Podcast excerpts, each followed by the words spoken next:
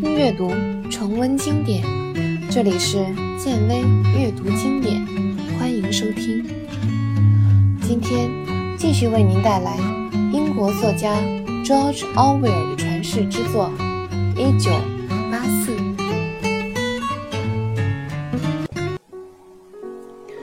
过去二十五年来，这三个超级国家经常混战，不是与这个结盟。就是与那个交战，但是现在，他们已不像二十世纪初那样要毁灭对方，斗个你死我活的了，而是为了目标展开有限的交锋。因为现在他们各自都没有打败对方的能力，也没有支持战争的物质基础，更不是因为真正存在意识形态上的分歧。但这并不意味着战争方式或是战争态度已经不再那么残酷，或者变得狭义一些了。事实恰好相反，在这三国之中，战争无时无刻不在进行，强奸、抢劫、杀戮儿童、奴役人民、报复战俘，甚至纵火活埋，这类事情就像家常便饭一样，不足为奇。如果这些事是我方所为，而不是敌方干的，就会被美化成为国为国尽忠、为国立功。实际上，战争只能影响到少数人，他们大多数都是受过严格训练的专家，所以伤亡相对较少。如果发生战争，也一般都在遥远的边界地区发生的，准确的地点，一般人只能猜测。要么就是在守卫海盗的战略要冲、水上浮动堡垒附近。在文明社会，战争的意义不过就是长期缺乏消费品，偶尔掉下一颗使几十人丧命的手榴弹。事实上，战争的性质已经改变了。说得更确切一点，是促成战争的因素在次序上的重要性已经改变。有些动机是在二十世纪初期的几次大战中就已经存在的，只不过当时他们的程度还较轻，没有被人注意到。但现在，他们已经上升为主要原因，并被人们承认且有意识地实行了。尽管战争还是那场战争，但敌友关系总是在变化着，所以要了解目前的战争状战争性质。我们首先要明白，这场战争是没有结局的。三个超级国家中，任何两国联合都不可能打败另一国。他们实力相当，有着不可逾越的天然防御条件。欧亚国的屏障是一大片陆地，大洋国占据着大西洋和太平洋，东亚国则有多产而又勤劳的居民。其次，现在已经不具备打仗的物质动机。现在各国的经济都可以自给自足，有足够的物质基础，使生产和消费互相配合。以前战争的主要原因是为了争夺市场，现在却没有必要再为原料争得不可开交了。总的来说，这三个超级大国都地大物博，在本国的疆界之内。便可以解决资源的需求。如果说促使战争爆发的还有其他什么经济目的的话，那就是对劳动力的争夺了。在这三个超级国家之间，有一个四个角，分别连着丹吉尔、布拉柴维尔、达尔文和香港这四个港区的地区。这块区域拥有全世界差不多五分之一的人口。没有一国可以长期占有这一地区。三个大国不断角逐的目的，就是为了独占这拥有众多劳动力的地区，并占据北极的雪冰雪地带。实际上，任何大国都从未掌握过对这一地区的绝对控制权，其中的有些地区还频繁地更换征服者，因为这一块土地。正是可以由突然叛卖得的，所以各国的敌友关系非常不稳定。他们争夺的地区都有宝贵的矿藏，其中有些地方还生产橡胶这类重要的植物产品。在寒冷地带，橡胶是需要用很高的成本进行人工合成才能得到的。但这些地区最有价值的部分，主要还是无穷无尽的廉价劳动力。无论是谁，只要他控制了赤道非洲、中东国家、南印度或是印度尼西亚群岛这些地区中的一个，他就可以掌握几十亿报酬低廉、工作卖命的苦力。这些地区的居民，有些已经或多或少地沦为了奴隶。就像煤或石油一样，不断地在各个征服者之间倒换。他们被用来生产更多的军备，占领更多的领土，是控制更多劳动力、扩充军备、占领土地，以便控制更庞大数量劳力的工作，而且就这样循环往复，永无止境地被利用着。归纳起来。战争从来都是为了争夺地盘才爆发的。例如，欧亚国位于刚果河盆地和地中海北岸之间，面积总是忽大忽小；而印度洋和太平洋岛屿的主主人，则经常由大大洋国或东亚国轮流担任。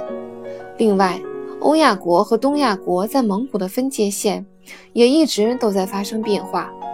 而且，三个大国都声称自己占领了荒无人烟、未经勘探的北极地区。不过，这三个大国的实力却一直保持着总体的平衡，没有哪个国家侵犯过哪个超级国家的心脏地带。另外，赤道一带被剥夺的劳动力，对于世界经济的意义也不大，因为他们的劳动并不是为了增添世界财富。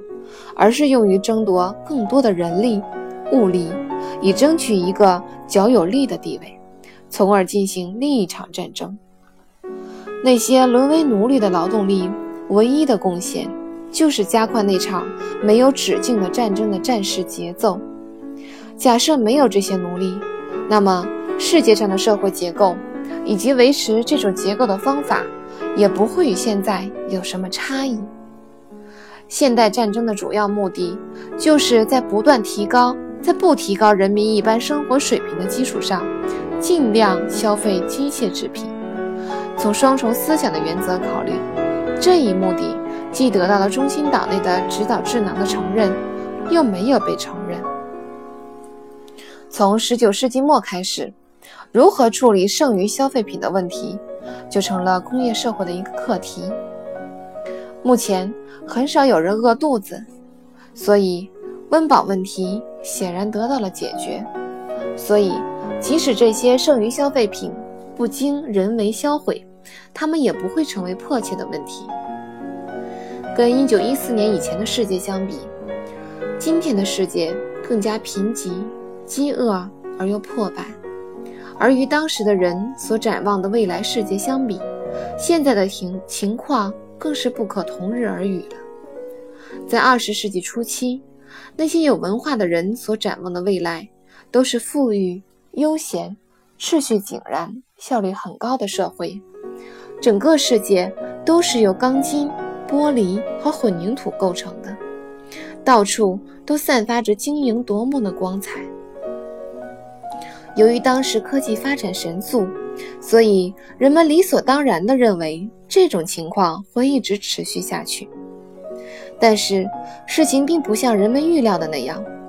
后来，国家反而变得贫困，并处于科技停滞不前的状态。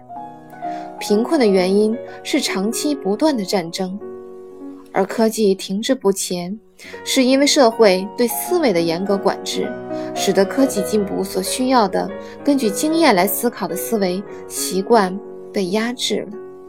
总而言之，与五十年前相比，今天的世界更落后。不能否认，有些落后地区的确有了进步，那些与战争和警察侦查活动有关的技术有了发展，但大部分试验和发明的进程却都中断了。五十年代原子战争对战争的破，对世界的破坏，也从来都没有完全复原过。机器固有的危险仍没有解除。自从有了机器，有识之士就清楚地知道了，人类已经摆脱了辛苦的离体劳动，因而，在很大程度上，人与人之间的不平等也没有必要保持了。所以，这是运动机器的初衷。那么，饥饿、过劳、肮脏、文盲和疾病等，就可以在几代之内被消灭。事实上，机器的运用虽然在主观上不是出于上述目的的，但是在19世纪末和20世纪初之间大约50年里，运用机器的客观结果却是使所产生的财富也能分配给平民，从而大大提高了一般人的生活水平。但还有一点也同样清楚，即全面增长的财富会从某种意义上。威胁到等级社会，甚至会毁灭等级制度。